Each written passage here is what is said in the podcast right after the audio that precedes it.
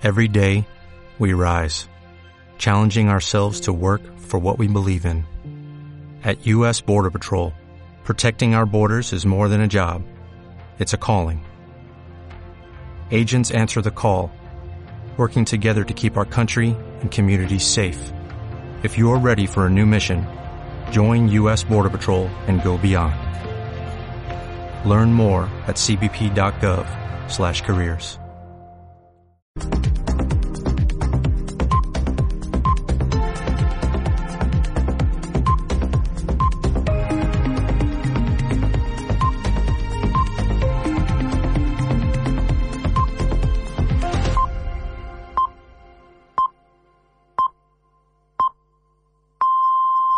las 9 de la mañana. Castilla-La Mancha hoy. Fernando Bernal.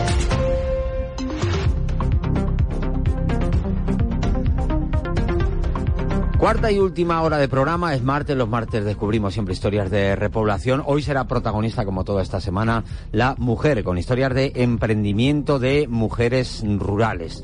Nos lo va a contar Javier López a partir de las 10 menos cuarto de la mañana. Antes tendremos la tertulia política, tenemos que resolver el acertijo con Joaquín Guzmán, estará Agustín Durán con nosotros.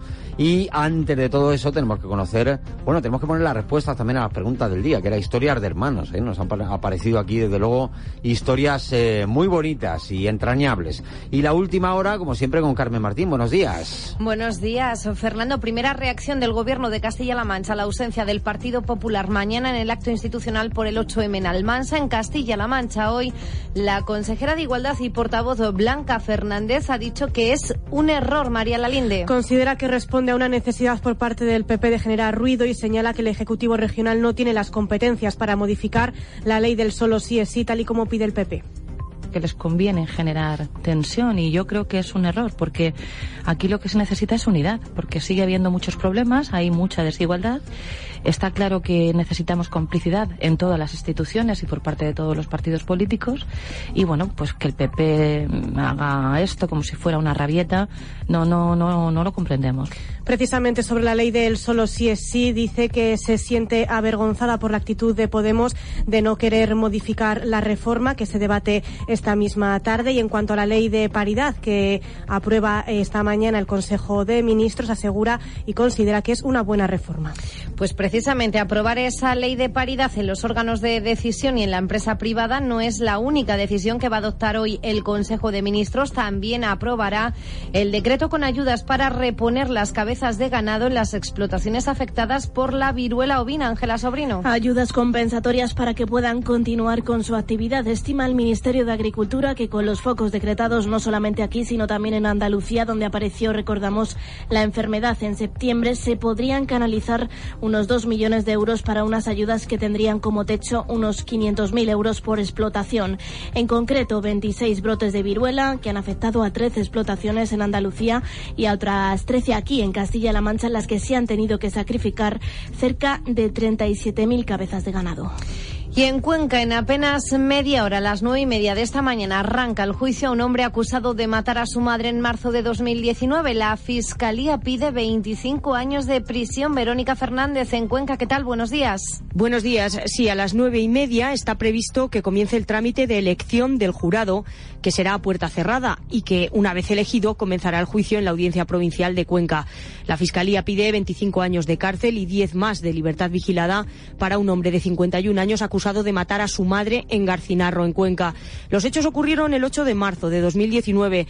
El hombre, que vivía con sus padres, se había quedado a solas con su madre cuando la agredió y la dejó inconsciente. Según el escrito de la Fiscalía, para asegurarse de que acababa con su vida, le prendió fuego al cuerpo. Además del interrogatorio al hombre, está previsto que testifique el padre y la hija del acusado y posteriormente otros testigos. El hombre, de 51 años, como decimos, está en prisión provisional desde el 1 de abril de 2022. Y la Guardia Civil de La Roda, noticia que acabamos de conocer, ha detenido a dos menores por cometer tres delitos de robo con fuerza en el bar de la piscina y en el colegio de la también localidad albaceteña de Barracks. Los agentes han recuperado prácticamente todos los efectos sustraídos. Bueno, y todo esto en una jornada de martes con temperaturas en ascenso. Eso sí, sigue amenazando la lluvia. La mínima hoy, algo más suave, la ha marcado la localidad conquense de Boniches, 3 grados positivos. Gracias, Carmen, que tenga buen día. Igualmente, adiós. Hasta luego, 9 y 4 de la mañana. Castilla-La Mancha hoy. Radio Castilla-La Mancha.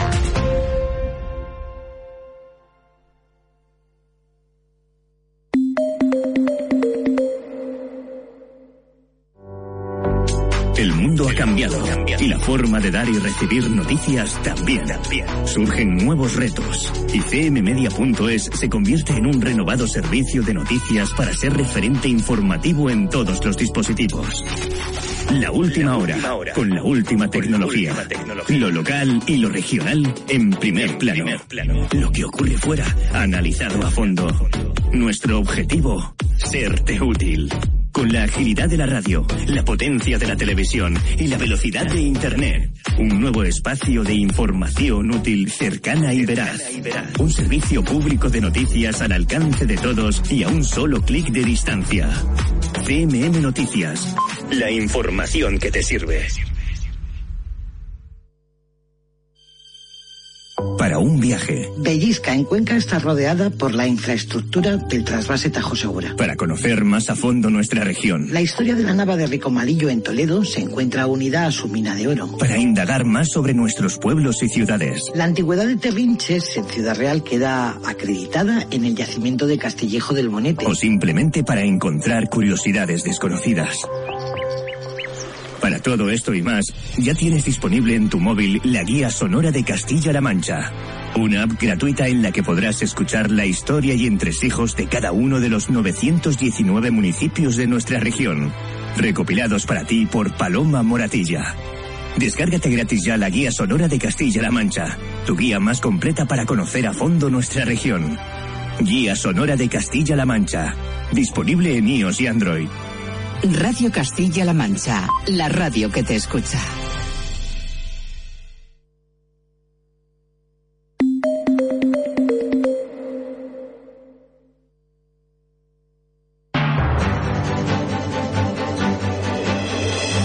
Castilla-La Mancha hoy. Fernando Bernácer.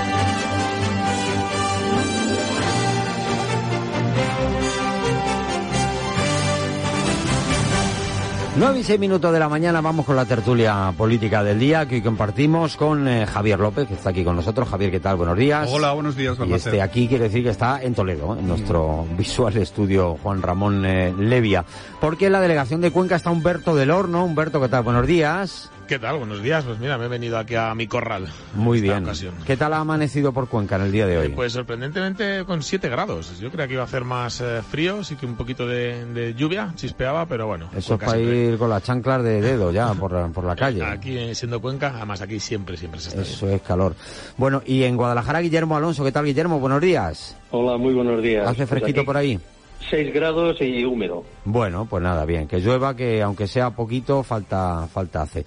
Bueno, me queda por poner alguna respuesta a la pregunta del día. Hoy hemos preguntado historias de hermanos. Hey, brother,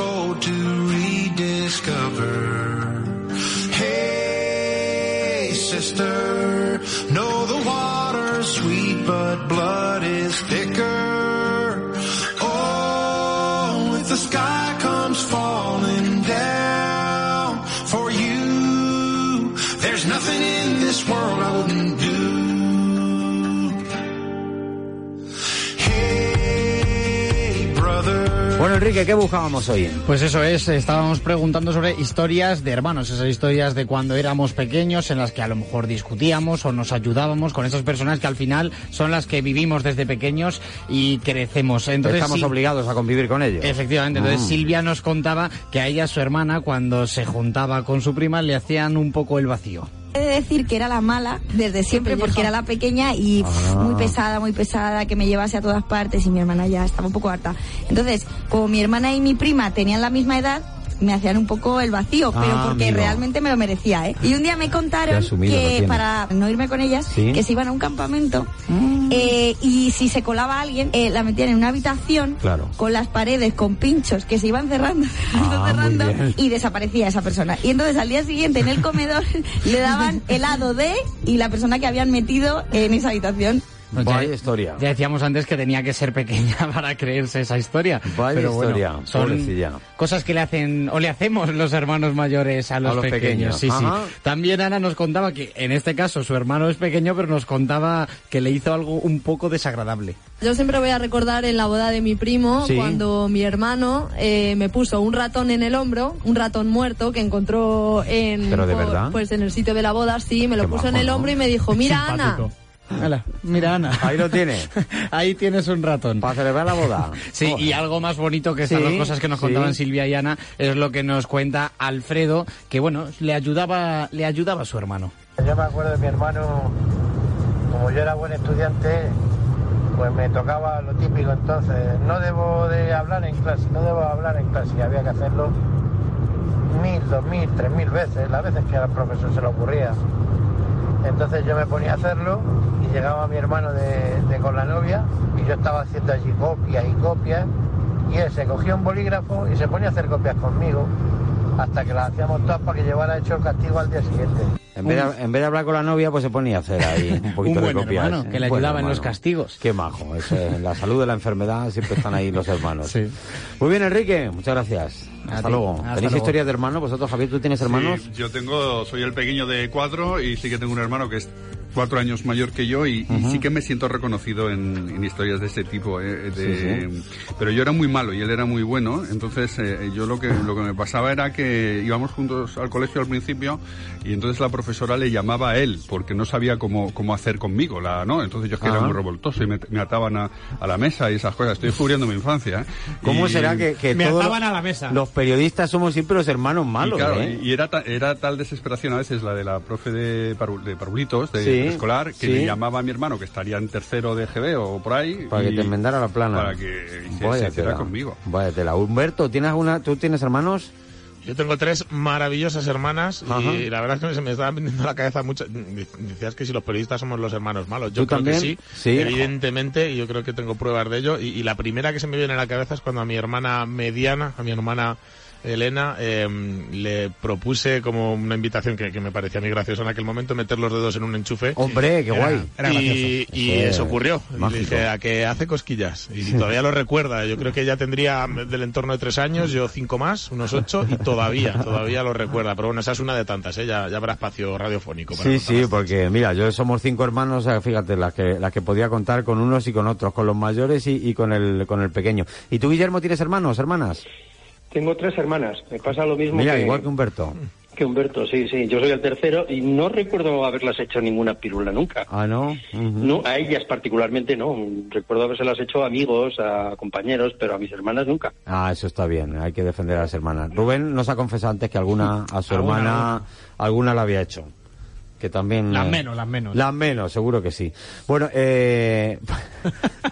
Vamos con los asuntos del, con los asuntos del día antes que sacar los trapos sucios. Eh, no sé si os ha sorprendido esto del Partido Popular ayer, este anuncio tras eh, su comité ejecutivo autonómico reunido en Talancón, que no va a acudir al acto institucional de la Junta mañana en, en Almansa. A ver, Humberto, te pregunto a ti primero, ¿te ha sorprendido? No, no, no. Ya se, ¿Lo esperabas? Se veía venir, ¿no? Ya en la última declaración institucional del mes de noviembre ya se desmarcó, lo cual era eh, sorprendente por lo novedoso. Ahora ya, en cuanto que, que la novedad ya no lo es tal, porque es ya reincidente, pues eh, no deja de ser novedoso. Yo, la verdad es que me...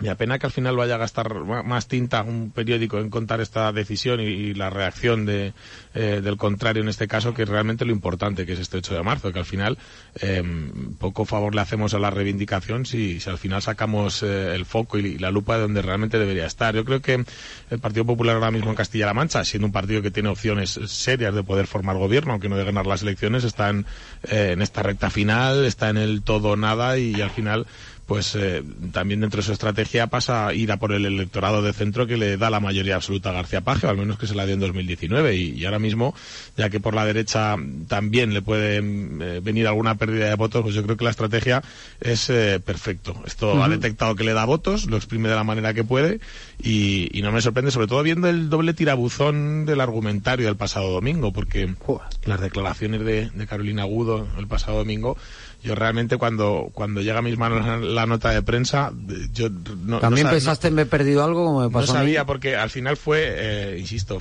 que es de, de prestidigitador, intentar colar eh, la candidatura de Blanca Fernández queriendo mover la silla García Paje desacreditada por su fracaso. la- Yo no, no entendía nada, tuve que leerla eh, un par de veces. Me recordaba uno de estos libros de cuando éramos pequeños de si quieres esta solución vete a la página 74. Algo, Elige algo- tu propia aventura, correcto. Algo sí. parecido. Lo único con esto termino. Es verdad que, eh, que mientras tanto y mientras estamos en estas cosas, pues ni escucho críticas al gobierno ni propuestas de la oposición. Al final hay que pedir el voto. Quedan apenas 80 días para desempolvar las urnas y estamos más en estas que, que en otras cosas que a mí, sinceramente, me parecen más interesantes. Dicho esto, también eh, es verdad que por el otro lado, eh, no, no por criticar el acto de mañana, la verdad, insisto, eh, que, que no, no estemos hablando del acto de mañana de las eh, grandes mujeres paisanas que van a ser reconocidas, de Isabel, de Amparo, de María, en fin, de, de- todo lo que está por venir mañana en Almansa. Es verdad que también, por irnos al otro lado, se utiliza también este acto institucional, oh, qué casualidad que sea en Almansa. El otro día reflexionaba, digo, "Jo, está el gobierno preparando, qui- quiero ver qué, qué ocurre con el alcalde de Almansa, como, con Sánchez Rosselló, que siendo el Partido Popular tiene que ejercer de anfitrión. No sé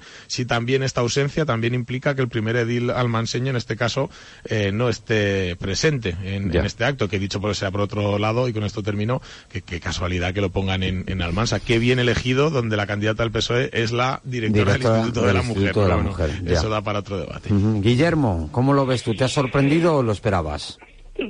Yo lo esperaba, lamentablemente lo esperaba. Lo esperaba porque ahora mismo lo que debería importar, que es la situación de la mujer, la brecha salarial, la violencia de género, lo que de verdad debería importar es de lo que no estamos hablando. Estamos perdiendo el tiempo con chorradas y estamos perdiendo el tiempo sobre lo que no es importante. Y que se aproveche esto por motivos electoralismo, electoralistas puros y duros, a mí me parece patético y me parece lamentable. Eh, hay mil formas y mil momentos para criticar a este gobierno, al otro, al de aquí y al de allá, municipales, autonómicos, nacionales, lo que queramos.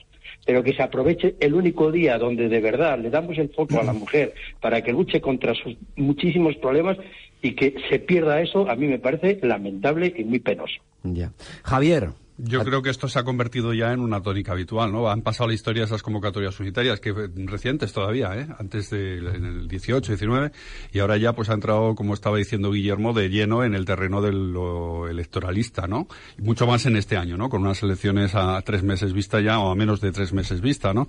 Lo que pasa que es una pena, claro, que algo que en lo que sí que hay un acuerdo generalizado, nadie mm, discute a día de hoy el, digamos, el feminismo eh, o la celebración del Día de la Mujer, aunque luego cada uno tiene su matiz y su, le pone su, su intensidad y su ideología encima, pero, hombre, es bastante penoso, ¿no? Que el día 8 de marzo sea un día que no consiga una convocatoria unitaria, ¿no? A nivel de Castilla-La Mancha, donde tampoco hay esas diferencias que se están poniendo de manifiesto, por ejemplo, en este momento en el gobierno de España con la ley del CSI y Ujú. con todo este mm, trajín que se trae, ¿no? Incluso dentro de la propia coalición del gobierno, ¿no? En Castilla-La Mancha, ¿qué motivo hay para no poder celebrar el Día de la Mujer de una forma unitaria? Solamente, pues que hay unas elecciones, que hay que hacer eh, electoralismo y como decía el otro día Carolina Agudo, pues eh, eh, empezar a buscarle tres pies al gato, ¿no? Con el, con el asunto del feminismo a cuenta de las supuestas eh, rencillas o diferencias que puede haber dentro del gobierno regional, ¿no? Como lo de Blanca Fernández y todo eso que dijo, que la verdad es que no lo encuentro demasiado sentido todavía. Le estoy dando vueltas y no, no, no, no sé muy bien cómo... Era un poco eh, rebuscado. En qué agarradera se ha agarrado, ¿no? Para decir eso. Claro, decía la consejera que le había causado problemas en su, en su propia familia, que le había llamado a su madre, que le había dicho a la vecina, que oye, ¿qué pasa? Que he oído en la radio, que tal, que cual. La verdad que, pero claro, suele, suele pasar. Eh, en fin, y sobre la ley del solo sí es sí, claro, hablamos de, de diferencias. Esto al final llega hoy al, al Congreso y se puede dar la situación paradójica de que las socias de gobierno de Unidas Podemos no apoyen una reforma del PSOE que, sin embargo, sí que pueden apoyar o, no, termina, o terminar no votando en contra PP, Vox, Ciudadanos. En fin, paradoja pura y dura. Humberto. Mm, Bueno, yo creo que aquí al final la lectura que se va a hacer cuando termine el partido es que el Partido Socialista le ha hecho el abrazo del oso a Unidas Podemos, eh, como por otra parte también ocurre aquí en Castilla-La Mancha, en este caso con, con, otra vertiente, con otras aristas. Eh, la pena también, igual que hablábamos de, que es una pena que tengamos que estar hablando en Castilla-La Mancha de la ausencia o no del partido mayoritario de la oposición, pues aquí también la pena es estar analizando una ley que en teoría viene, y yo así lo creo y así lo defiendo, que, que protege más a, a las mujeres en el ejercicio de sus eh, derechos, pero al final estamos aquí analizando quién es el vencedor y, quién es el vencido hablando de partidos que además forman parte del mismo gobierno. Yo creo que, bueno, al final si, si haces eh, el análisis eh, viendo un poco más a lo pragmático, es verdad que el Partido Socialista va a acabar reformando una ley eh, que era la ley estrella de Podemos y de la ministra estrella de Podemos, sin sus votos y haciendo que, además, teniendo en cuenta que no se nos escape a nadie, que también esa ley la aprobó el ala socialista del gobierno con todos los informes desfavorables, que al final, ahora que vaya a emerger el Partido Socialista como salvador de las mujeres porque está consiguiendo que las reducciones de pena finalmente no se vayan a seguir produciendo, realmente es también un, un giro y otro tirabuzón que también preocupa, porque lo que queda, y al final de lo que hablaremos dentro de unos meses, es que Podemos eh, invirtió todo eh, su desgaste político en una ley eh, para avanzar en derechos y que al final eh, el titular va a ser ese, que gracias al PSOE, apoyado por el Partido Popular, se va a corregir un error, entre comillas, que va a tener que asumir Podemos en primera persona y la ministra Montero en particular. O sea que al final es un poco también el juego político y es, eh, insisto, una pena que estemos hablando de esto, La de lucha política. cabezonería de Unidas Podemos en este asunto yo creo que pasará a los anales de la historia política en este país. Un poquito de autocrítica, pero es que no han hecho absolutamente nada. Ellos han montado un relato, oye, que ha calado en algunos sectores este relato de es que se quieren volver a la ley de la manada, es que quieren volver a que haya que demostrar lo del maltrato con una herida, ¿no? No, o sea, Ajá. lo del consentimiento que me parece fundamental, efectivamente, que el consentimiento esté en el centro de cualquier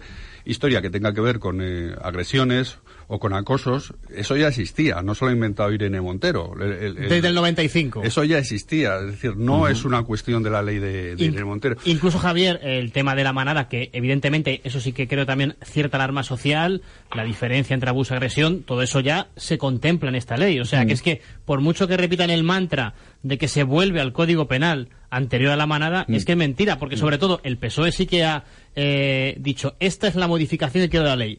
Simplemente subir las penas mínimas. Con eso ya acotas el- la interpretación de la ley. Pero es que Unidas Podemos, de momento, ya hasta donde sé, no ha planteado públicamente, a lo mejor al PSOE sí, un texto alternativo Mm. para poder modificarla Mm. y que esas revisiones de penas no se lleven a cabo. No, no, se han enrocado en el relato de, de que son los jueces fachas que no saben aplicar la ley y que los otros quieren volver a la- al código de antes de la manada y se han quedado ahí. ¿Qué ha pasado? Como decía Humberto, efectivamente esta ley la aprobaron el PSOE y Podemos juntos. Pero lo que ha pasado después es que cerca de 600 personas con delitos sexuales han salido a la calle y eso también se ha reconocido en el gobierno, se ha reconocido en la parte socialista del gobierno. Y eso es un escándalo social que ha obligado a llegar a un tipo de acuerdo. Yo creo que hubiera sido mejor que el acuerdo lo hubiera llevado, eh, lo hubieran, hubieran llegado a él el PSOE y Podemos. Es que Podemos no ha querido llegar a ningún acuerdo. Es que se han enrocado en la posición, ¿no? Entonces, al final, bueno, pues al PP le ha venido genial para decir que lo que se va a aprobar finalmente es la propuesta que tenían ellos, ¿no? Que es lo que están diciendo. La propuesta que tenían ellos, eh, bueno, dijo Cuca Gamarra literalmente que ha sido un copia y pega la reforma de la ley de la propuesta que tenían ellos, ¿no? Oye, pues la venido fenomenal al Partido Popular. Ujú. Ahí estoy leyendo ahora que, que, que parece que están negociando PSOE y Podemos in extremis para tratar de alcanzar un acuerdo sobre la reforma. Sí, ayer Yolanda Díaz ya eh, por la tarde-noche dijo que había que intentar volver a sentarse para Es verdad que en este país somos eh, de hacer todo a última hora, pero en fin, después de decir ayer que no, si hoy es que sí, a mí Guillermo me, me sorprendería porque porque es que sinceramente mi sensación es que no veo a Unidas Podemos con ganas de, de aprobar esa, esa reforma. Eso sí, tendrá que dar explicaciones. Sí, vamos a ver, a mí me gustaría matizar un par de puntos. La ley del sí en sí en general no es mala. La ley del sí en sí plantea muchos avances y muy importantes porque modifica 17 normas, no solo el. Código Penal, sino 17 en total. El- la ley del sí en sí lo que tiene es un fallo. Un fallo. Y es eh, que está permitiendo no 600 técnico. a la calle, Claro. 600 revisiones de pena. A la calle han salido muchos menos todavía. 600 revisiones de penas. ¿eh? y, y, y algunos de esas revisiones de penas se iban a producir sí o sí. Es decir, tampoco todas las revisiones son el motivo directo de, de, de la ley. Pero vamos, yo lo que quiero decir es que la ley en general no es mala, pero tiene un fallo. O, o algún fallo. Y entonces lo, lo que yo creo, y lo hemos dicho en esta tertulia varias veces, lo que tienen que corregir son los fallos. Muchísimas leyes se reforman poco después de haberse aprobado porque se detectan errores o porque alguien eh, llega a, a conclusiones de que esto está mal y, y se tiene que ver. Pero lo que tienen que hacer, y debería ceder Irene Montero y Dione Berra- Belarra y, y Podemos, eh, deberían ceder y decir, bueno, lo que no está bien, refórmese, adáptese al- a, a la situación real y sigamos adelante, porque ya te digo, a mí la ley en general no me parece mala. No toda me parece mala, que es que estamos crucificando la ley como si todo fuera malo, y solo son algunos puntos concretos. Guillermo, pero si una ley está bi- bien intencionada, pero está teniendo el efecto contrario al que dice perseguir, es que esa ley está mal hecha. ¿eh? No, la ley no, algún punto Claro, de la ley. es que y- el problema es que es una ley bastante mejor, Claro. que tiene mucho más derechos para, para las mujeres. En cambio, se está enfangando la ley con un, En un punto. punto. que se podía haber modificado hace dos meses y que por seguramente por cuestiones electorales y por cabezonería de Podemos ahora van 730 eh, revisiones de pena. Es cierto que la mayoría son por esa horquilla mínima y las escarcelaciones igual, porque son 42 escarcelaciones de las cuales todos estaban en, en los dos últimos años ya de, de pena. Pero aún así, evidentemente, la alarma Incluso social estaban es- en tercer grado, que solo iban a dormir a la cárcel, Eso muchos es, de los que claro, han salido. claro. Se pasaban el día en la calle, ya no, solo dormían. no están en saliendo cientos de violadores a la calle. Claro. Hay que Lo que dejarlo pasa es que también con claro. la, con la cercanía de las elecciones todo se agranda. Entonces, por una parte que eh, se Todos se genera... agrandan porque se empeñan en que se agrande. Es que también hay que pensar en que el Partido Socialista ha medido los tiempos. eh, eh, a ver, es que esto ya se sabía desde hace, ¿cuánto? ¿Cuatro, cinco, seis meses? eh, y están midiendo justo los tiempos para que estemos debatiendo esto un día antes del 8 de Esto marzo. de, lo hoy, cual- esto de hoy, Humberto, se podía llevar al Congreso hace dos meses. Desde luego, luego hay otro lado que es la derecha punitivista que entiende que una ley es mejor cuanto más castiga, algo de lo que yo soy totalmente contrario, que le están dando el titular en como se las ponía Mavisca Zamorano para empujar la portería. O sea, Claro, que lo están es que poniendo, tampoco eh, la propuesta del PP es exactamente la que quiere el PSOE ahora. Es mentira también. Porque Bueno, al eso es lo PP que, el PP es lo que le está, porque lo la- que está vendiendo a la opinión pública, la que le está vendiendo muy bien. Claro, la del claro. PP era con penas mucho mayores. Humberto, Sí, no, de- de- de- no, no, no, te decía Rubén, no, tienes todo- toda la razón, que al final la paradoja es que una ley estrella del ala más a la izquierda del gobierno va a acabar siendo un gol a favor del Partido Popular. Es increíble, es que no, no hay manera de explicarlo ni, ni en materia comunicativa ni en ciencias políticas, de verdad. Es algo que si lo planteas así hace seis meses no se lo cree nadie, fíjate. ¿no? El Partido Popular sale ganando de, de este debate, entonces. Pero cuidado porque... eh, No sí. sale perdiendo. Yo no, No sal- que no sale perdiendo. No, me refiero, no me refiero a que gane, pero sí que eh, el, el gol, por lo menos este, en- a estas alturas del partido, se Sí, lo, sí. se lo Pero vamos a ver, yo no sé, lo que no entiendo es cómo esta ley pudo salir a la calle con esos defectos teniendo el Partido Socialista. Ojo, que el Partido Socialista es el partido que tiene más voto femenino de toda España. El Partido Socialista en todo lo que tiene que ver con la mujer eh, tiene mucho interés también por, por tema electoral. No sé cómo esa ley, con esos defectos que luego se han puesto de manifiesto en muy poquito tiempo, pudo, o, digamos, no mm, dejar salir esa ley con esos defectos que ha tenido Aquí el gobierno de Castilla-La Mancha insiste en que avisaron. y que, claro, Otra cosa que lo que hablamos de ¿cómo la obstinación, pues está de decir, no, para adelante. Ya para adelante, Porque pero había sí. informes favorables de juristas y se los creyeron.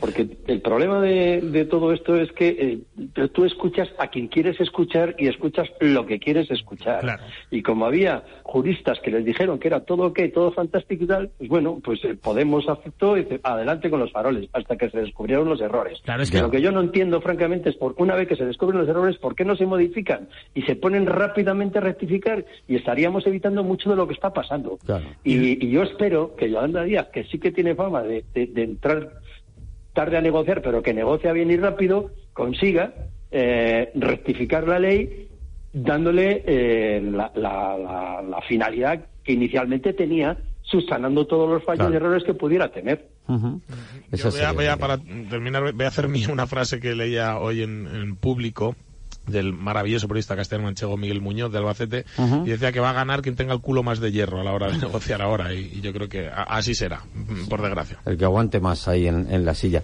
Oye, eh, hablar de Albacete, eh, ¿os ha sorprendido lo de la denuncia de Rosario Velasco, la concejala de Vox de Albacete? Nada, esto sí que era, estaba anunciado, me quiero decir, la crónica de una denuncia anunciada a principio de, de legislatura. Al final se explica muy rápido. Al final Rosario Velasco, que, que es una persona que además, bueno, viene eh, rebotada del Partido Popular de alguna manera a ser la candidata a la alcaldía de Vox en 2019 eh, allá la Dirección Nacional del Partido, como es habitual en Vox, le ordena y manda quién tienen que ser los asesores, qué tiene que hacer con la asignación municipal.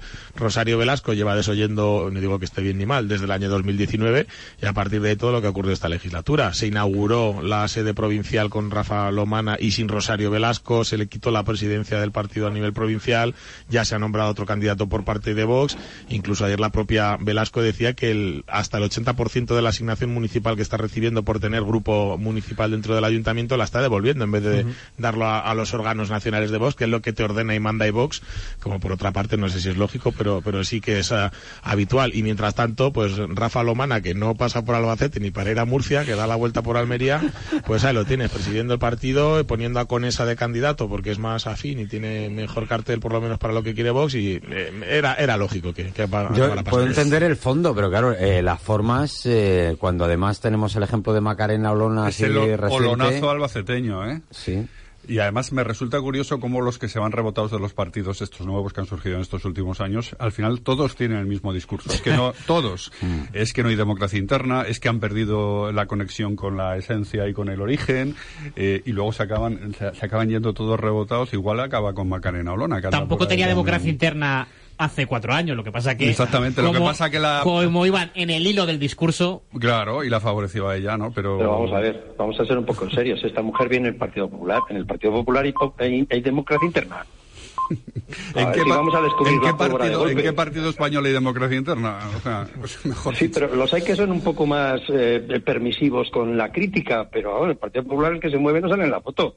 Y esta mujer venía del Partido Popular, vamos, que en el Partido Popular hay democracia interna. Yo todavía recuerdo hace cuatro años cuando Pablo Casado nombró candidato sí o sí porque le salió donde lo salió, incluido Díaz Ayuso. que la Bueno, ojo, a eh, pero, porque le dio pero la también gana. es verdad que Pablo Casado ha sido el primer candidato que ha tenido el Partido Popular Sí, que ha nacido de unas con primarias. primarias. ¿eh? Sí, pero que no ganó esas primarias, que las ganó Soraya Sáenz de Santa María. En la segunda vuelta un- ganó él, eh, gracias Sí, sí. a Cospedal, por cierto, que Sí, sí, puso a su pero te gente a- decir a que la eso. favorita de los militantes, vamos, de los eh, afiliados fue Soraya Sáenz de Santa María, que fue Mm, la que sí, ganó sí, en la- esas sí. primarias.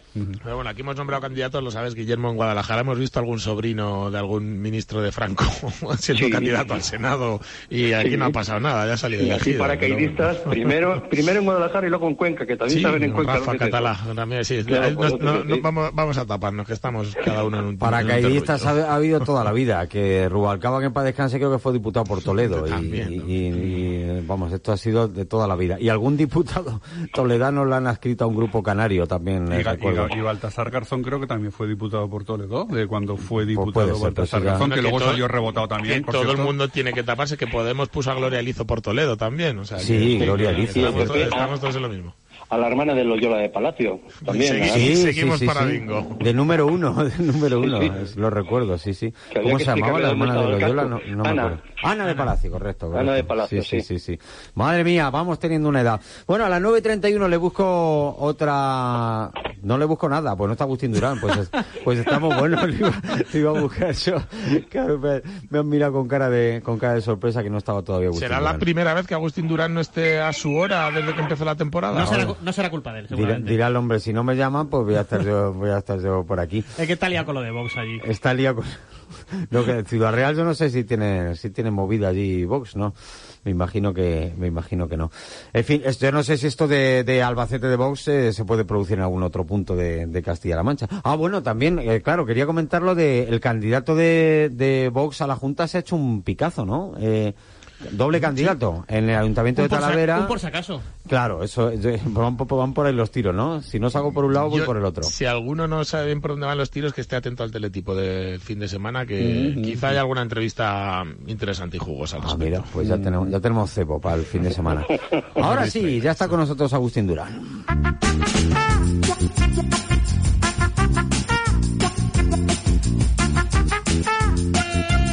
¿Qué tal, Agustín? Buenos días, hombre. Oh, A ver, a ver. te vemos, Está pero no está te oímos. Está tímido. Timorato. A ver ahora. A ver, a lo mejor tienes que darle al micro. Conecta ¿no? el micro on, off. El caso es que le vemos, ¿eh? Y Sí, está, y está está- espectacular, como siempre. Te vemos. Te vemos hablar, lo cual ya es un paso porque quiere Claro. decir que no. que tú nos escuchas, pero no te oímos. Las cosas del directo. Y en la radio es complicado, porque cuando Sin so- vemos sin a alguien... sonido. Si no tenemos sonido... Como que pierde la historia, ¿verdad? Porque claro, ahora a mí me está escuchando la gente del transistor en su casa y dirá, pero ¿qué dice este idiota dando paso a gente que no está? Ayer una, una- mientras, mientras le eh, encuentra el botón del micro, que no Sí. será tan difícil, Agustín, os diré que una gran oyente de Cuenca con la que coincidí ayer eh, decía que tenía la seguridad de que Agustín era periodista y que simplemente era muy gracioso. Cuando le tuve que explicar que era cómico, Claro. eh, pues la verdad es que encajaron todas las piezas. Y muy gracioso también. Agustín También, es muy también, gracioso, pero de formación, separo las palabras, de formación es eh, profesor. Profesor, correcto. Profesor y ha sido profesor de niños, eh, de Si queréis, música. si queréis unas clases de piano o unas clases de humor, Agustín Durán. Puede dar Incluso eh, de las dos al mismo tiempo. incluso las dos a la vez. Sí. Bueno, ¿alguien sabe imitar a Agustín Durán? ¿O lo tenemos ya por ahí? Agustín, Hola. ¿estás por ahí? Ahora, ahora sí. Hola, buenos días. ¿Cómo estás, hermoso? Pues mira, aquí luchando con la tecnología. Yo no sé qué le ha pasado hoy aquí a mi, a mi cacharro. ¿Se habrá comido un cable un ratón o algo así? Eh, Claro, puede ser, puede ser que haya sido algo así, ¿sabes? No sé, no, no sé qué ha pasado. No sé, el caso es que eh, estaba aquí escuchando perfectamente toda la mañana, poniéndome mal cuerpo, también te lo recomiendo, pero te lo, te lo confieso como siempre porque eh, eh, desde que ha reco- de- cor- recordado Humberto que quedan para las elecciones tan poquitos días, Sí. ¿sabes? Yo ya me empezaba a poner bastante nervioso. Normal. me, me empezaba a poner tenso. No sabía, y fíjate, tenía pensado hablaros de historias de mi hermano, como las que habéis hablado vosotros Claro. esta mañana, pero es que todas las historias que yo tengo con mi hermano eh, tienen un denominador común. Que le, que gu- es que le guapo. Bueno, y aparte de que él es muy guapo, ¿sabes? Él está mucho mejor rematado que yo. Le pusieron más cariño en la elaboración. yo, yo lo que me, lo que pasa es que el denominador común de nuestras historias es la escatología. ¿Ah, sí? Y, sí, sí. Y entonces, pues, podrías, para, para- a gente que estará con los churros, pues se le habría hecho cuesta arriba a la mañana. Nada, dale, dale, que hubieran desayunado Claro, antes. Tú hombre. cuéntalo. No, no, no, es que... con detalles, es que, además. Eh, ¿Seguro? Dale, dale, dale, eh, sin eh, miedo. ¿qué, qué- qué va a pasar de mi fama en la que esta señora de Cuenca pensaba que yo soy un periodista, ¿sabes? que dice tontas. Luego se, lo, luego se lo explico, porque me pilla cerca de familia, así no te preocupes. Venga. Ah, venga, vale. pues luego, luego- si luego se lo cuentas, entonces bien. Mira, por ejemplo, me- hay, hay una que en la que yo era yo era de la cabeza pensante y mi hermano el pobre del brazo ejecutor. Claro. ¿no? Entonces, eh, una mañana de aceituna en Picón, eh, eh, mi hermano decía eh, en reiteradas ocasiones que se hacía caca, ¿no? que se hacía caca, Claro. que se hacía caca, y entonces pues yo me ofrecí eh, voluntariamente a acompañarle para que, pues eso, con tal de soltar la vara un rato, ¿sabes? Para animarle. Pues, y- claro, y, y para tocarle las palmas para que su, su tarea fuera más llevadera. Entonces, para poder tardar más en volver a coger la aceituna, eh, yo de- decidí que ya que mi hermano había llevado a cabo su obra allí debajo de un olivo, eh, yo pinché eh, su creación ¿eh? y decidí llevarla al tractor y restregarla por las partes donde mi abuelo pisaba y se apoyaba para subir al tractor. Qué maravilla. Claro, a mí me parecía muy graciosa la idea. Sí, ¿sabes? sí, yo, yo pensaba que era un plan sin fisuras para, para que la risa eh, triunfara en esa mañana de aceituna. Sí, ¿no? Y, y la verdad es que sí, que la que la que todos nos reímos mucho, eh, eh, menos mi abuelo cuando fue a subirse al tractor, ¿sabes? Bueno. Eh, y claro, como él, como mi hermano había estado anunciando que él se hacía caca, se hacía caca, pues mi hermano tuvo que, mi, mi abuelo tuvo claro quién había sido el que había, Claro, el que había el protagonista. soltado esas minas. Y entonces fue a por mi, fue a por mi hermano, muy amablemente le dijo, niño, ven, ven, aquí, ven, ven. Y mi hermano, que es más bueno que el pan el pobre, le dio la mano a mi abuelo. Y cuando estaba con la cabeza a escasos centímetros ya de su ex, porque mi abuelo le, le iba a restregar la cabeza por...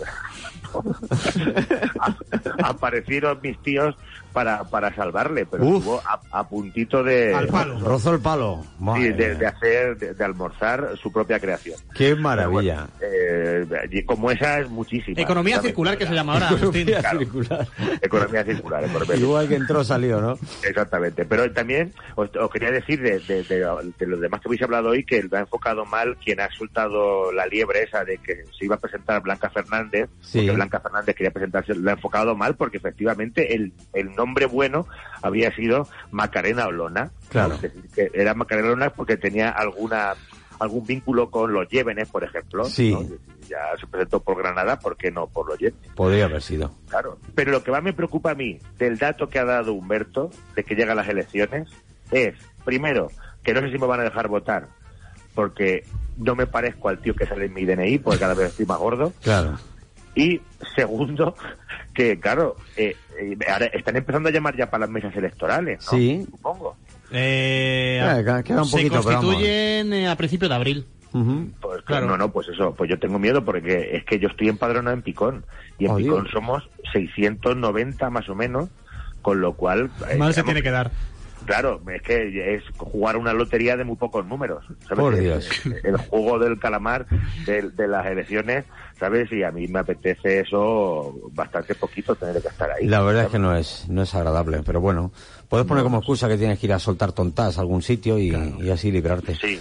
Bueno, Te, voy hacemos, a... un, te hacemos un justificante aquí. Sí, claro, ahora aquí en un momentito. ¿Te lo podríamos convocar para la noche electoral? Sí, pues para sí, Agustín Durán. claro. Sí, sí, sí, sí. Hay a que ver, contar. risas risas va a haber, seguro. Hay que contar con él, sí, sí, sonrisas Claro, y lágrimas. La familia atrapa al completo. Por favor. Bueno, hacerlo. Voy a resolver el acertijo musical. Rápidamente recuerdo las pistas. Esta era la primera. Hoy rock duro, ¿eh? Es segunda pista. Cambia todo en este mundo, Esto no sé si es Metallica o Iron Maiden. Tercera pista. en esta tierra lejana. Y la cuarta. Cambia todo. Uy, cuidado ahí, cuidado ahí, que festival, una, ¿eh? una pista muy buena. Bueno, eh, el más rápido en llamarnos ha sido Mario, y creo que le podemos saludar ya. Mario, buenos días. Hola, buenos días. ¿Desde dónde nos llaman, Mario? Desde ahora mismo desde Illescas. Desde Illesca, fenomenal. ¿Qué vas en ruta o qué? Estoy trabajando, sí, repartiendo. Bueno, pues mucho cuidado en la carretera, ¿eh? ya sabes. Bueno, Mario, ¿quién es eh, la artista y la canción? Pues bueno, creo que el artista es Mercedes Sosa y la canción es Todo Cambia. Pues es correcto, muy bien. Lo crees muy bien, muy bien, muy bien. Pues nada, un eh, género hoy muy tranquilito, así que nos, nos ha venido bien. Bueno, Mario, ¿quieres mandar un saludo a través de la radio? Bueno, pues venga, saludo a mis compañeros de trabajo aquí de Correos de Illescas que- y a todos los compañeros carteros que están repartiendo por la zona mismo por Castilla-La Mancha. Claro que sí, pues un saludo para, para todos los carteros y un abrazo cariñoso. Gracias por escucharnos, Mario, un abrazo. Muchas gracias a ti, hasta luego. Hasta luego. Joaquín Guzmán, buenos días. ¿Qué tal? Buenos días. ¿Qué contamos de este tema de Mercedes Bueno, Sosa? Mercedes Todo Sosa cambia. Necesitaríamos un programa entero ¿Sí? para hablar de Mercedes Sosa. Fíjate que no componía. ¿No? No componía, pero sin embargo es un símbolo. De hecho, se la conoce como la voz de América. Eh, y es un símbolo de lucha de clases, de política. Estuvo exiliada en, en Madrid. Estuvo una, en el año 79, cuando la dictadura militar de Argentina eh, también se negó a cantar en Chile, igual que hizo en su día Pablo Milanés cuando Pinochet Claro. eh, es natural de Argentina, eh, conocida como la negra por su, pe- su, pelo negro Sí. y por los rasgos morenos que tenía, y se la conocía como la negra. Esta canción es de Quilapayún, que lo mismo a alguno le suena como folclore. A ti no te suena nada. No ¿eh? me suena nada. Tú de, No, fol- no. de folclore Bueno, algo, algo, sudamericano. algo he escuchado, pero no. Pero sudamericano no. Quilapayún este no me No suena. suena. No, Yo no, tampoco, no, no. Bueno, pues... Era eh, un país al lado de Antarchanán. Sí. De Antarchanán. Atahualpa Yu- Yupanqui tampoco. Atahualpa Yupanqui no suena más. Sí. El arriero, el arriero. Ahora vas a decir delantero de qué. no, no, que no, que no. Del Chivas de Guadalajara. Del Chivas. Muy bien, pues más historias ahora en la rotonda. Sí, sí, la verdad es que Mercedes Sosa tiene un rato para hablar, ¿eh? Bueno, pues le haremos una Ismael especial. Serrano tiene una canción con, con ¿Ah, sí? Mercedes Sosa, cantó con ella en Argentina, eh, La Zamba del Emigrante, me parece que es. Joaquín, ahora te escuchamos en la rotonda. Ahí Hasta vamos, luego. Bueno. Agustín Durán, que tenga buen día. Eso, familia. Guillermo, que vaya bien, buen día, hasta luego. Buen día, muchas gracias. Rubén, que vaya bien. Hasta Un mañana. abrazo. Me quedo aquí con Javier, las 9.42. Y así como todo cambia, que yo cambie no es extraño.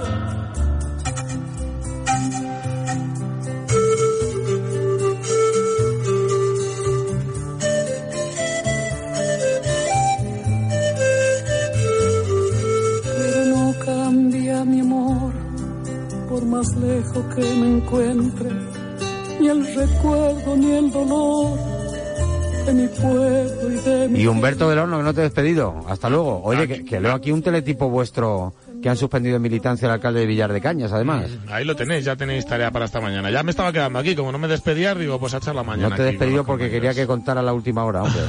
eh, el Pues así, así es, ya lo ha hecho público el Partido Popular, se suspende en militancia el alcalde José María Saiz tras aquellas palabras contra la ministra Montero que yo no voy a reproducir ahora. Pues nada, todo cambia, dice Mercedes Sosa, a ver si cambian también algunas actitudes en la política. Humberto, un abrazo, hasta luego. Abrazo, compañeros. Venga, 9.43.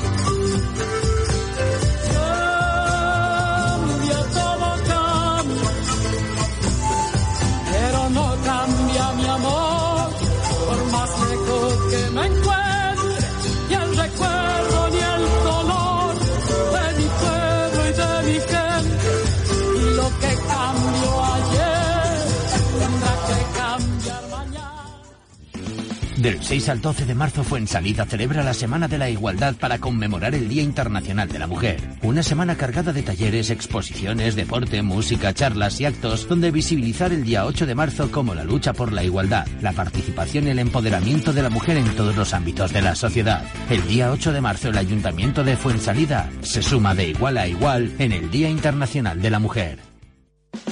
Porque creemos que es posible una sociedad justa. Porque no entendemos que una mujer no tenga las mismas oportunidades que un hombre. En UGT Castilla-La Mancha velamos por la igualdad en las empresas. Contribuimos a hacer real la corresponsabilidad. Formamos a nuestros delegados y delegadas. Decimos no a la violencia de género. En este 8 de marzo y cada día, UGT Castilla-La Mancha. Comprometidos con la igualdad. Escuchen lo que nos cuenta Pilar Valero. Buenos días. Hola, muy buenas. Los mayores de 65 años con dificultades en su autonomía personal, pero también los menores dependientes con reconocimiento del grado de discapacidad y que tengan dificultades físicas para hacer la compra o prepararse la comida, cuentan con un nuevo servicio de comida a domicilio que les garantiza la Diputación de Toledo.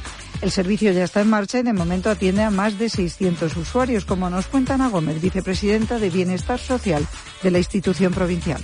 Tenemos ya eh, sobre la mesa 625 solicitudes, de las cuales se están atendiendo 430 aproximadamente, lo que es Franja Central y Zona Oeste, y en el entorno de las 170 en la Franja Este, que es la que se acaba de iniciar el servicio esta semana.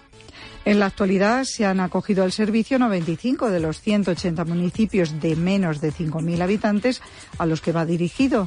Los usuarios interesados solo tienen que rellenar la solicitud que aparece en la web de la Diputación de Toledo. Como se trata de mayores no familiarizados con el uso de Internet o las herramientas informáticas, pueden pedir ayuda en su propio ayuntamiento. Algunos mayores pues, pueden tener dificultades a la hora de la presentación de la documentación, entonces lo que hemos pedido a los ayuntamientos es colaboración para que todos aquellos que quieran no se encuentren que la distancia o el desconocimiento de lo que son las herramientas informáticas pues les limite la solicitud para la prestación del servicio.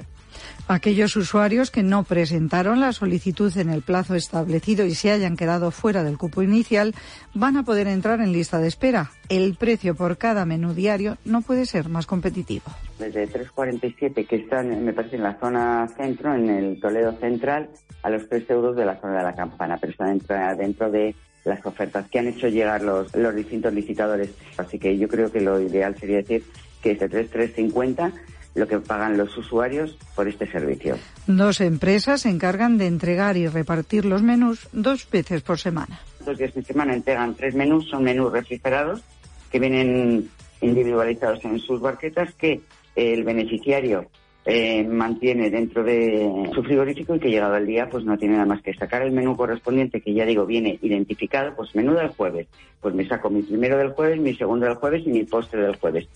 Son comidas elaboradas por expertos en nutrición en base a las necesidades o intolerancias alimentarias de cada mayor. son menús muy equilibrados elaborados por dietistas que son adaptables es decir si tenemos una persona, un, beneficiario, un solicitante de este programa en que es diabético o es celíaco, pues eh, puede solicitar menú adaptado a su situación o de que necesite menús de fácil masticación o menús bajos en sal. La Diputación también ofrece un servicio telefónico de asesoramiento individualizado al que pueden acudir tanto los usuarios como las familias para resolver dudas o realizar consultas sobre su dieta. Reserva tu agenda. Gran oportunidad para comprar tractores, camiones, vehículos y maquinaria de construcción en la subasta de Richie Bros. Las pujas abren el viernes 10 y cierran el miércoles 15 y jueves 16 de marzo según lote. La subasta es online, pero puedes acercarte a ver los equipos en persona el lunes 13 y martes 14 a las instalaciones de Richie Bros de Ocaña, en Toledo, junto a la A4. Más información en rbauction.es o en el teléfono 925 15 75 80. Nueva subasta de Richie Bros. No te la puedes perder. Hola, ¿ya sabes a quién vas a votar en las elecciones sindicales del SESCAM? Lo tengo muy claro, a CESIF. ¿Y por qué? Porque en CESIF son independientes, profesionales, defienden a todos los trabajadores y colectivos. Se han movilizado mientras otros miraban para otro lado. Y son representativos en todas las mesas donde se negocian nuestros derechos. La verdad es que yo también estoy convencido de votar a CESIF. Para reconquistar nuestros derechos, recuperar todo el poder adquisitivo perdido, para desbloquear la carrera profesional y para lograr la jubilación anticipada y voluntaria, este 16 de marzo, vota CESIF. Castilla-La Mancha hoy. Fernando Bernácer. Venga, hasta las 10 de la mañana, historias de repoblación con Javier López. Hoy, como protagonista, la mujer, claro. En vísperas del Día de la Mujer, Bernácer, ¿cuál es la situación de la mujer rural? ¿Cuál es la relación entre mujer y despoblación? ¿Qué se ha avanzado? ¿Qué queda por hacer? Vamos a hablar con Cristina Díaz, Bernácer, titular de la Cátedra de Mujer, Empresa y Desarrollo Rural de la Universidad de Castilla-La Mancha. Y vamos a hablar también con una joven que es un ejemplo práctico de lo que supone emprender en un pueblo, una historia muy interesante, la de María Cruz, que tras sus primeros pasos por otros países de Europa, estudiando y trabajando, decidió volver a su lugar de origen, a Villanueva de los Infantes, y crear allí, junto con su pareja, una empresa de marketing digital. Eh, la mujer ha dado un paso gigantesco en los últimos años, nada tiene que ver la situación actual con la que había, por ejemplo, hace 40 años, cuando nuestra Carmen Quintanilla en Castilla-La Mancha fundó AFAMER, que es la asociación pionera en la mujer rural, pero por ejemplo a día de hoy sigue siendo escasa la presencia de mujeres en las juntas directivas de las cooperativas agrarias, por ejemplo, o la violencia de género es más escondida y es menos denunciada en los pueblos que en las ciudades. Este es el cuadro en el que nos vamos a centrar hoy, como dices, víspera del Día de la Mujer, 7 de marzo. Cristina Díaz y María Cruz. Pues vamos a saludarla. Cristina Díaz, ¿qué tal? Buenos días. Hola, buenos días. Bienvenida. Muchas gracias por la invitación. Bueno, eh, lo primero, la ecuación más mujeres en el medio rural, menor despoblación, es algo que queda fuera de toda duda, ¿no? Por supuesto, eh, las mujeres son esenciales para fijar la población en el medio rural y para que las mujeres quieran desarrollar su proyecto vital y laboral en el mu- mundo rural, pues hay que tener un apoyo decidido eh, con medidas públicas para promover que, que quieran quedarse en el medio rural. Eh, Cristina, ¿cómo ha evolucionado en estos últimos años eh, esa tendencia? eh, ¿En positivo o en negativo? ¿Más mujer, menos despoblación? Eh, ¿Ha variado algo? Sobre todo a raíz de la pandemia. Bueno, pues eh, hay estudios que indican que las mujeres son las que más emigran del medio rural. Eh, hay una, una mujer eh, rural emigra por cada 0,85 hombres. Esto nos indica que debido al envejecimiento de la población rural, la masculinización, a veces les, es más difícil para ellas encontrar oportunidades laborales y, y tampoco encuentran eh, facilidad para desarrollar su, su propio autoempleo y esto les hace emigrar a las ciudades donde pues hay los sectores normalmente más feminizados como es el sector servicios pues tienen una demanda importante de mujeres. Es verdad también que las mujeres jóvenes están volviendo al medio rural cada vez más formadas y que con su dinamismo y sus ganas pues están emprendiendo como María Mm. y, y están generando eh, empleo y oportunidades y desarrollo en sus en sus localidades. Pues vamos a saludar también a, a Maricruz. Maricruz, emprendedora de marketing digital en Villanueva de los Infantes. ¿Qué tal? Buenos días. Hola, buenos días. Bueno. Muchas gracias por la invitación. Nada, gracias a ti por estar, eh, por estar con nosotros. ¿Qué es lo que te motivó a volver a Villanueva de los Infantes?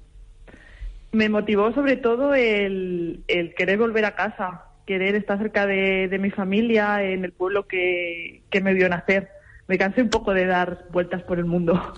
Ma- María Cruz Bernácer, eh, la verdad es que es una historia muy interesante. Yo he hablado con ella en otras ocasiones. Ella, eh, bueno, pues estuvo por allí, eh, como tantos jóvenes ahora, por ahí por otros países de, de la Unión Europea sobre todo. Y bueno, conoció a su pareja en, en Granada, ¿eh? pero luego se fueron a trabajar a Holanda y luego decidieron venirse para acá, Villanueva de los Infantes, y crear allí una empresa de, de marketing digital, pues para toda esa zona, para los pequeños negocios de toda esa zona. No sé si me estás corrigiendo en algo, María, o es así, es así la historia, ¿no? ¿Cómo te va con el negocio, por cierto? Pues muy bien, la verdad es que bueno, este año ha sido un boom por el tema de, de las subvenciones X Digital. Somos agentes digitalizadores y bueno, pues lo hemos notado un montón en, en el volumen de trabajo, no solo de la zona, sino de otras partes de España. Así que muy contentos. ¿Y, y, y qué es lo que eh, estás ha- haciendo por allí ahora? Eh, ¿qui- ¿Quién son los que más te demandan trabajo, los que más se interesan por el marketing digital en esa zona de Villanueva de los Infantes? Pues pequeños negocios, mm, negocios familiares de, de tipo agrícola, de sector artesanal, eh, muchas mujeres que, que como yo, pues que han, decidido emprender su, su propio negocio, no, no solo, como decía, de, estos sectores que he mencionado, sino también pues del sector servicios, en negocios la verdad es que muy, muy innovadores y todos ubicados en, en zonas rurales, no solo, como digo, no solo de nuestro entorno, sino de otras provincias de, España. Ujú.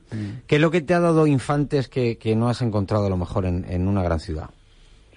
Pues la cercanía, el, el conocer a, a la gente, salir a la calle y que te conozcan, que, que te saluden, el, el estar en casa y, y sentirme en ca- en casa, eso no, no tiene precio, la verdad. Ujú.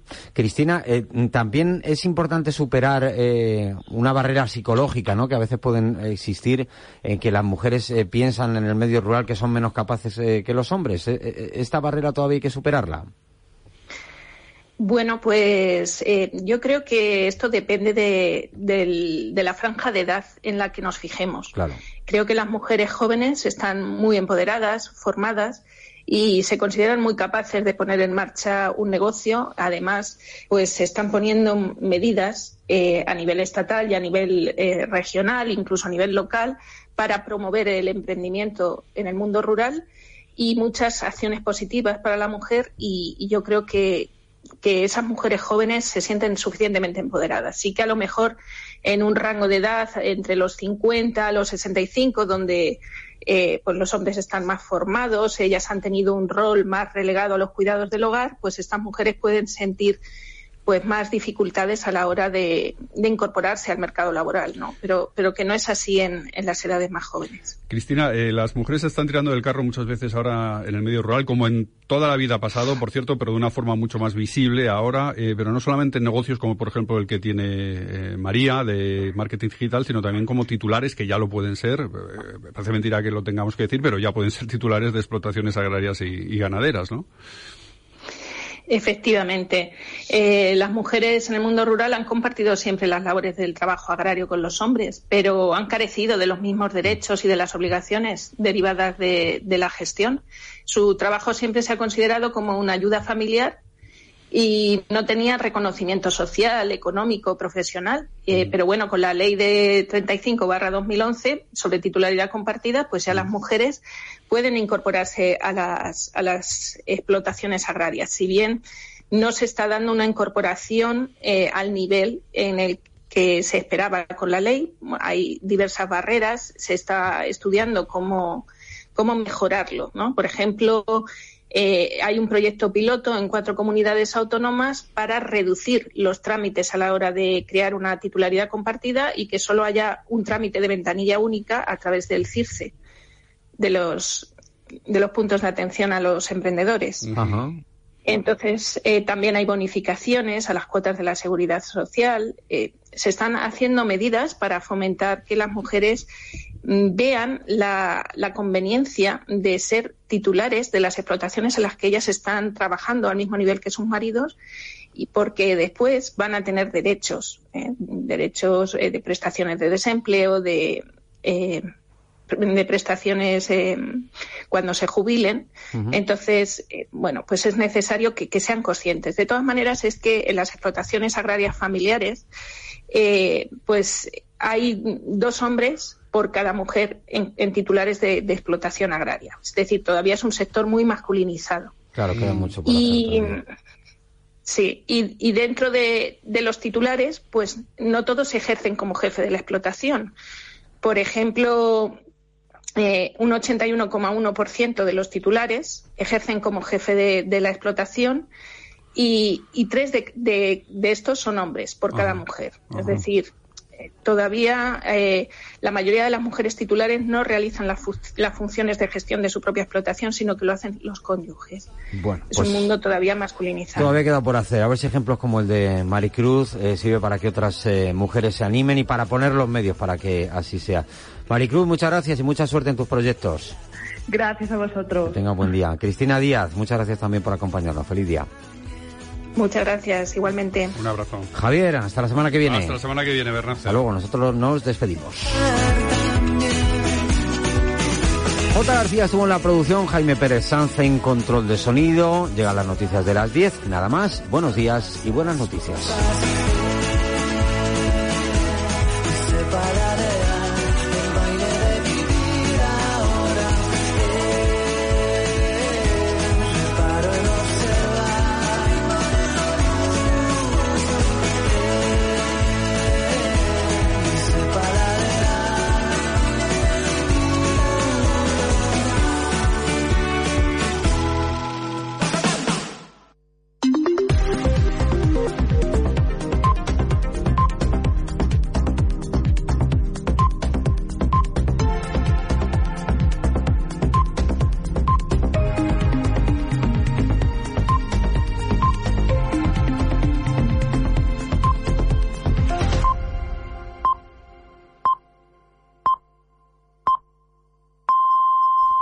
Son las 10 de la mañana.